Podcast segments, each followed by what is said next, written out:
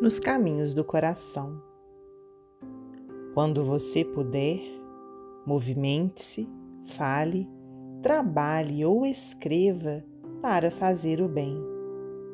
Não pergunte, sirva.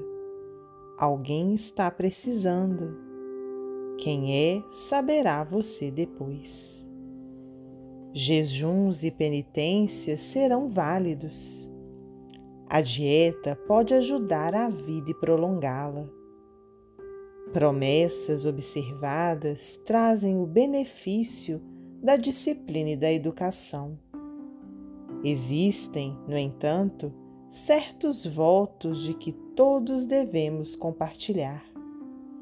Aceitar os outros como são, servir sem incomodar, abençoar sempre, desculpar sem restrições. André Luiz, psicografia de Francisco Cândido Xavier, do livro Endereços da Paz.